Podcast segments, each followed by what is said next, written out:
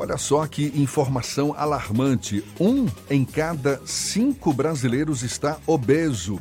Segundo o Ministério da Saúde, mais de 55% da população brasileira, ou seja, mais da metade da população, está acima do peso. E a situação é tão grave que o Brasil é o segundo país do mundo no ranking da cirurgia bariátrica. Cirurgia que reduz o tamanho do estômago, perde apenas para os Estados Unidos. Apesar de ser segura, a cirurgia bariátrica apresenta riscos como qualquer procedimento cirúrgico e não é indicada para todos os obesos. A gente mergulha mais no assunto conversando agora com o cirurgião bariátrico, o médico Leonardo Vinhas. Seja bem-vindo. Bom dia, doutor Leonardo. Bom dia, Jefferson. Bom dia, Fernando. Bom dia a todos que nos escutam. Quando que a cirurgia bariátrica é indicada como recurso para redução de peso? Bem, primeiro a gente tem que entender que para ir para a cirurgia bariátrica, a pessoa tem que ter feito um tratamento inicial e que esse tratamento inicial clínico tenha falhado. Na falha, a gente vai pegar aquelas pessoas que têm o índice de massa corpórea, que é o peso dividido duas vezes pelo, pelo quadrado da altura, e vai chegar um índice. Esse índice acima de 35, desde que associado a doenças, e feito previamente o tratamento clínico, tem indicação. E os acima de 40 desse índice massa, todos teriam indicação da cirurgia. Numa linguagem mais simples, quem, por exemplo, está quantos por cento acima do peso? Seria é, é, pessoas que estariam nesse grupo de possíveis candidatos a uma cirurgia bariátrica? É, vamos, digamos que acima de 30% a 40% do peso alguns pacientes que tenham doenças associadas, como hipertensão, diabetes e esteatose hepática, apneia do sono, já teria indicação. Quer dizer, não basta ser um gordinho para querer fazer uma cirurgia bariátrica. Não, não. E aquela história que todo gordo é doente, todo gordo é saudável, tem alguma coisa de mito, tá bom? É, você pode ter um excesso de peso. Um exemplo bem simples é aquela que eu gosto sempre de falar de Mike Tyson.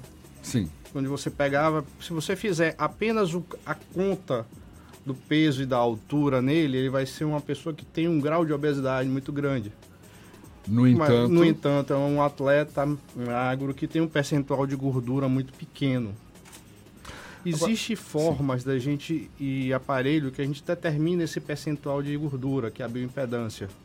A bioimpedância ela vai dizer o que é que você tem de massa magra, massa gorda, separando o osso, o tecido líquido, e aí vai lhe dar uma segurança maior, uma especificidade maior do que é percentual de gordura e o excesso que você tem. A cirurgia bariátrica é uma decisão extrema, não é? Porque, como o senhor mesmo ressaltou, já se submeteu a algum tipo de tratamento que falhou e aí parte-se para uma cirurgia que é uma redução do tamanho do estômago. Ou seja, é, uma, é, uma, é, uma, é um procedimento que, de certa forma, obriga a pessoa a comer menos, não é? Ela deveria obrigar o paciente a comer menos. Mas, infelizmente, a cirurgia bariátrica, ela necessita também de um acompanhamento maior eu, eu, costumo brincar com os pacientes que quando a gente opera, a gente não opera a cabeça, a gente opera o estômago. É, como o senhor falou, deveria obrigar, porque muitas, muitas vezes as pessoas continuam comendo continuam muito. Continuam comendo né? muito. E voltam a engordar. Na verdade, se você entende a obesidade como doença e doença crônica, ela precisa de um tratamento para a vida toda. É uma diabetes que você trata a vida toda, você não deixa de ser, você é diabético a vida toda. O hipertenso é hipertenso a vida toda. E o obeso mesmo operado, continua doente. É obeso a vida toda. Por isso, então, a importância de um acompanhamento psicológico também para reforçar essa decisão de querer comer menos. É, na verdade, não só psicológico, há a necessidade de uma equipe multiprofissional que atue nesse paciente e que facilite esse ambiente para ele, que dê condições dele manter o tratamento e manter a perda de peso que ele consegue. Que no primeiro momento é a cirurgia obriga, a cirurgia restringe. Mas com o passar do tempo, a pessoa aprende a burlar a cirurgia e a comer mais. A intervenção cirúrgica bariátrica é muito dura, é uma intervenção bastante severa para o tratamento de obesidade. Quais são as alternativas que podem ser utilizadas antes dessa intervenção cirúrgica? Bom, vamos pensar o seguinte: a cirurgia ela não é dura, ela é, ela é extrema. Para uma doença extrema e que já foi feito um tratamento clínico com medicação, já deve ter sido feito um acompanhamento com um psicólogo, com um psiquiatra, com um educador físico e que a junção dessa equipe não conseguiu fazer com que o paciente perca peso e mantenha esse peso. E aí você acaba tendo a cirurgia como mais uma ferramenta de tratamento da obesidade. Há um índice, é possível calcular um índice de pessoas que se submetem a uma intervenção cirúrgica bariátrica e que voltam a ter problema de engordar, de sobrepeso, ou ainda não tem esse estudo disponível? Para você, ó, Fernando, nós hoje temos aproximadamente 18 anos fazendo cirurgia bariátrica. A cirurgia bariátrica é feita há pelo menos 30 a 30 anos. As pessoas têm na mente que a cirurgia bariátrica é uma coisa muito recente. Não é. Primeira cirurgia bariátrica no Brasil foi feita na década de 70. Isso já temos um hiato de 40 anos. É, essa incidência da recidiva da doença após o quinto ano do tratamento é esperada em torno de 15 a 20% de insucesso. O insucesso é reganhar o peso que perdeu. Recidivar a doença que foi tratada com a cirurgia. Então, essa, esses 15 a 20% que você falou são pessoas que podem é, voltar a desenvolver um problema mais grave de obesidade, mesmo passando por uma intervenção cirúrgica bariátrica. E é possível fazer uma segunda cirurgia bariátrica ou não é recomendado? O recomendado é que o paciente possivelmente esse paciente que reengordou, ele deixou, ele abandonou o tratamento em algum momento. E que nessa fuga do tratamento ele ganhou peso. A primeira recomendação é que ele retorne para a equipe, para essa equipe entender o porquê ele ganhou peso. E dependendo da situação e das causas do reganho de peso, uma segunda cirurgia é possível. Que também não vai dar a perda de peso semelhante à que ele teve na primeira. E antes, eu não sei hoje, mas tinham mais de um tipo de cirurgia. Tinha uma que colocava um balão dentro da barriga, do estômago, tinha uma que cortava o trecho do estômago, que emendava praticamente com o intestino. Quantos tipos de cirurgia bariátrica existe hoje? Aproximadamente 25 tipos de cirurgias bariátricas, mas basicamente nós fazemos dois tipos. Aqui é a redução do estômago com desvio do intestino e apenas a redução do estômago. Cada paciente tem uma, a sua peculiaridade e a gente vai direcionar para uma ou outra cirurgia. A colocação do balão intragástrico não é um procedimento cirúrgico, é um procedimento endoscópico que tem a intenção de promover a perda de peso. Algumas pessoas têm um bom benefício, mas de, uma, de um modo geral é, há um reganho do peso muito grande quando é retirado o balão, onde você tem um fator que ocupa esse estômago, você o balão ocupa e dá saciedade. Mas é, com a retirada você volta ao seu ambiente e volta a ter o seu estômago normal e volta a comer normal. Doutor Leonardo, o senhor disse que o paciente que se submete a uma cirurgia bariátrica precisa do suporte de uma equipe médica multidisciplinar no sentido de ajudá-lo a manter o peso desejado e tudo mais. Da parte do paciente, quais os cuidados que ele deve ter? É praticar atividade física, ter uma dieta balanceada, enfim. Eu queria só dar. Eu estava lendo antes de entrar aqui na entrevista, tem um dado que é interessante. Apesar de todo o aumento da obesidade que vem acontecendo hoje, para você ter uma ideia, em Salvador, aproximadamente 25 20% da população tem algum grau de obesidade obesidade. Vem, a melhora na forma de se alimentar vem ocorrendo também. É, a diminuição de consumo de refrigerantes em 10 anos diminuiu em 14%. Com o aumento do consumo de alimentos saudáveis também aumentou.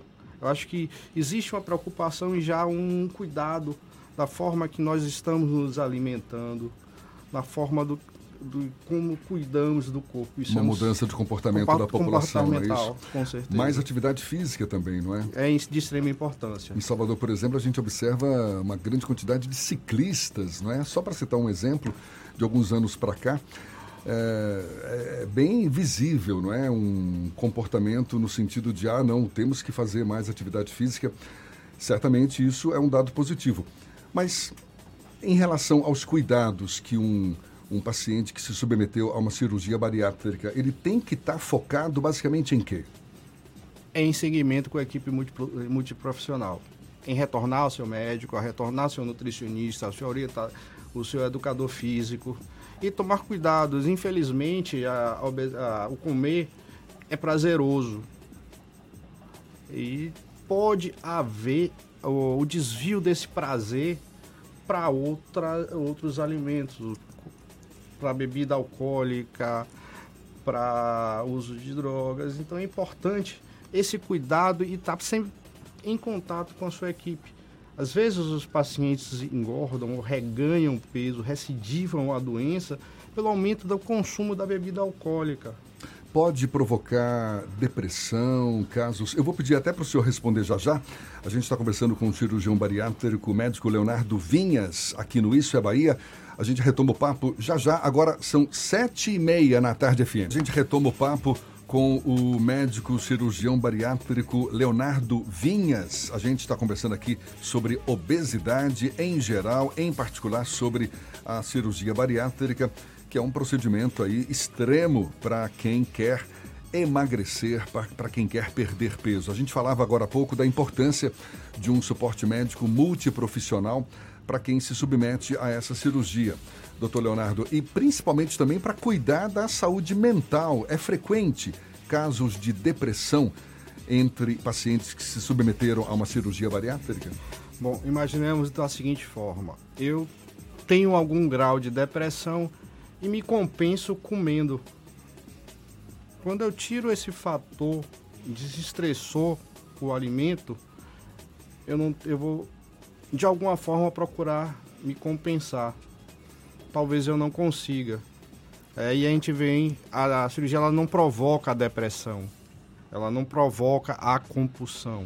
Ela pode deslocar a compulsão do alimento para a bebida e ela pode fazer com que aquela pessoa que já tenha algum grau de depressão ela possa sim entrar mas é, é, ela não é causa ela pode ser o efeito é como o senhor destacou também mais cedo a, o ato de comer é um ato muito prazeroso e quem come compulsivamente perde esse prazer vai buscar um prazer no outro canto e na falta de qualquer tipo de prazer pode cair em depressão, né?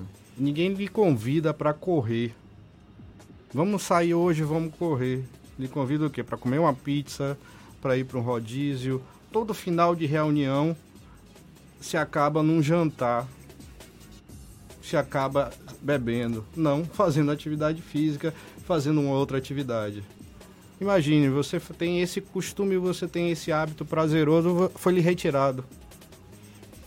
E você não conseguiu substituir aí vem a importância do acompanhamento com a equipe do, do psicólogo, do psiquiatra, para tratar e compensar do essa pessoa. Do nutricionista também. Do nutricionista, sim, e do educador físico. Claro. Tem uma pergunta aqui do ouvinte Éder Rosário. Ele pergunta se tem idade mínima e máxima para indicação da cirurgia bariátrica e se é comum algumas pessoas já obesas ou com sobrepeso ganharem alguns quilos propositalmente para poder fazer a cirurgia. Bom, hoje a gente segue a regulamentação do Conselho Federal de Medicina e da ANS que diz que as pessoas acima de 18 anos e abaixo de 65 anos são possíveis de, serem submetidas à cirurgia bariátrica. E o ganho de peso antes, é, infelizmente, existe pessoas no grau de desespero que não têm a indicação, querem operar de qualquer jeito foge às orientações de procurar o endocrinologista, tentar mudar o, o, o, hábito de vida e ter uma vida mais saudável, acham que o caminho mais fácil é engordar e operar. Elas esquecem que quando você engorda e você ganha peso, você aumenta o seu risco de ser diabético ou de se tornar diabético, de se tornar hipertenso e aumentar muito mais a gravidade daquela doença que antes era mais fácil de controlar. Para você ter uma ideia, Jefferson e Fernando, a cada quilo que a gente perde, a gente diminui o risco em 13% de se tornar diabético. Aquela pessoa que é pré-diabética, que é, tem um sobrepeso, ela perdeu um quilo, ela diminuiu em 13% a chance dela vir a ser diabética. Olha, fantástico isso. Hein? Isso é uma coisa que nós temos a preocupação, enquanto equipe que trabalha com cirurgia bariátrica, quem está orientando os pacientes a não ganhar peso. E sim perder peso antes da cirurgia. Pode ser um paradoxo, mas a perda de peso antes da cirurgia diminui o risco do cirúrgico do paciente e facilita a cirurgia. Doutor Leonardo, e nos casos de obesidade mórbida? Primeiro eu queria que o senhor definisse, explicasse exatamente o que, que é a obesidade mórbida e se pessoas que têm essa obesidade mórbida são candidatas à cirurgia bariátrica. É, é a morbidade está com associação de doenças da associação da obesidade com diabetes, da associação com hipertensão, com apneia do sono, com colesterol alto, com doença nas articulações, aí vem a morbidade. Eu, a, ideia, a ideia que a população tem é que o mórbido é aquela pessoa que pesa 200 quilos, 300 quilos. Não necessariamente. Não necessariamente.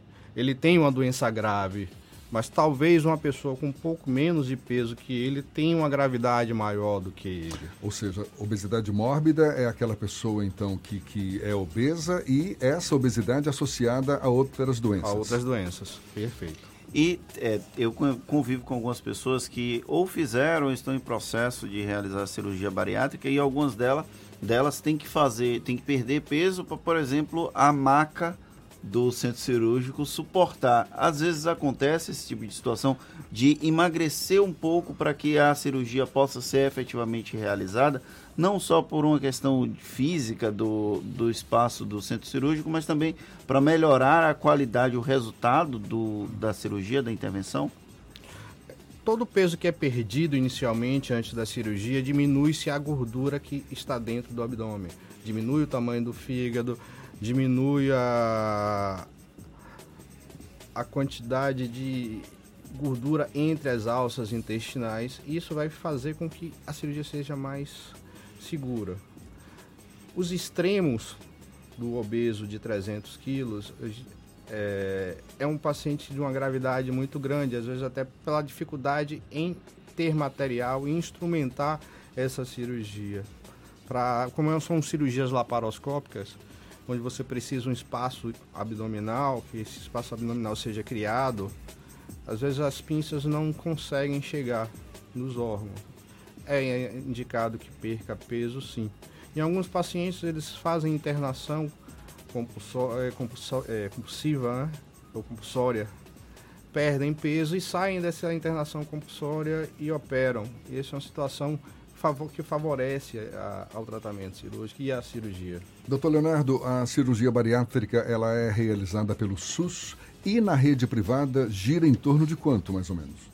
Hoje o Brasil é o segundo país no mundo em números de cirurgia bariátrica. Ele fica atrás apenas dos Estados Unidos. Ou seja, é realizada pelo SUS. No SUS em Salvador, na Bahia, infelizmente, nós temos um número muito pequeno de cirurgias realizadas. No, oh, em, em, hospitais públicos, eu sei que só está sendo feito no Hospital das Clínicas.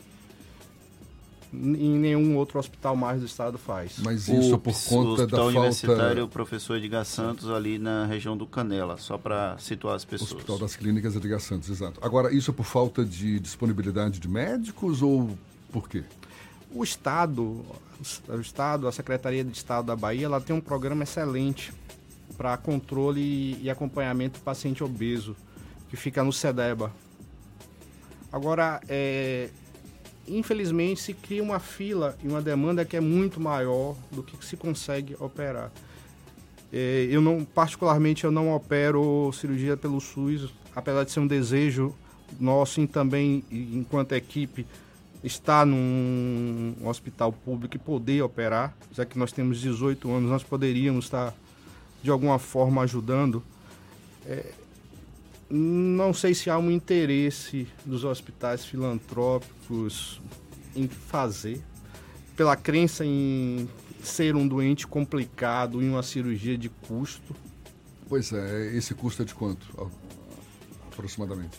Jefferson, o, o custo financeiro de uma cirurgia é menor do que o custo financeiro de um paciente obeso, que é hipertenso, que é diabético e que vai frequentar por diversas vezes um serviço de saúde, quer é, privado, quer público. O que tem que se imaginar é enquanto saúde pública, a cirurgia bariátrica é uma necessidade para os extremos.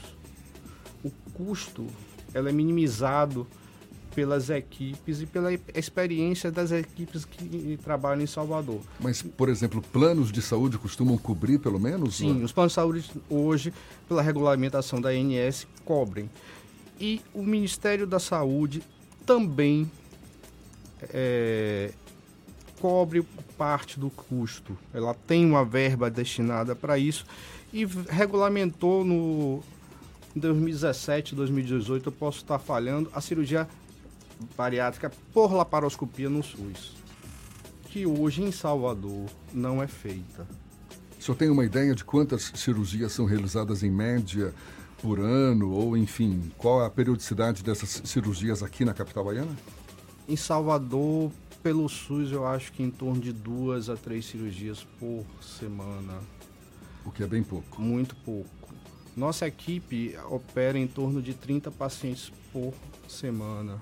Por e semana?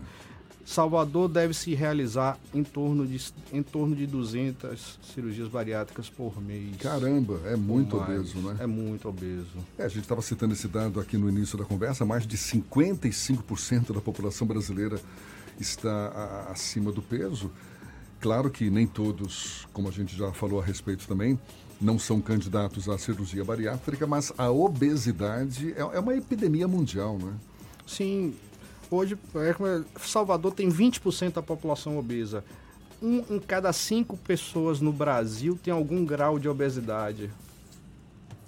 Então, é um número muito grande. Para você ter uma ideia, de 2000, de 2006 a 2018, houve um crescimento de 67% no, no grau de obesidade. Nós temos uma população que está envelhecendo, e tem, também tem ficado obesa.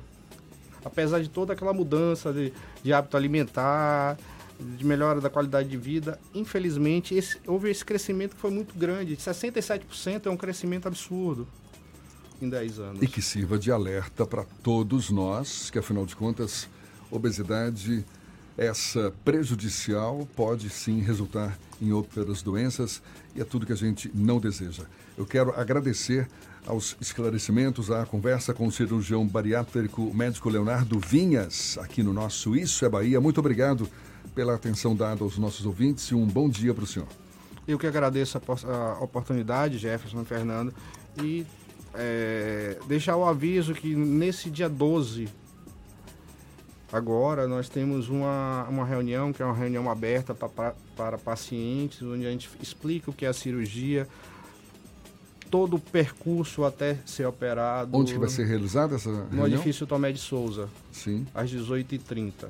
Aberto é, ao público? Aberto ao público, mas a gente pede por uma questão de limitação de tamanho do, do auditório, do, do, espaço, que, do espaço, que seja feita uma pré-inscrição no telefone 3038 0700 pessoa que tiver interesse em participar dessa reunião, ela faz uma pré-inscrição só para a gente poder ter o controle do espaço, de pessoas que frequentam esse espaço. Tá certo. Doutor Leonardo Vinhas, mais uma vez, muito obrigado. Agora, 7h52 na Tarde FM.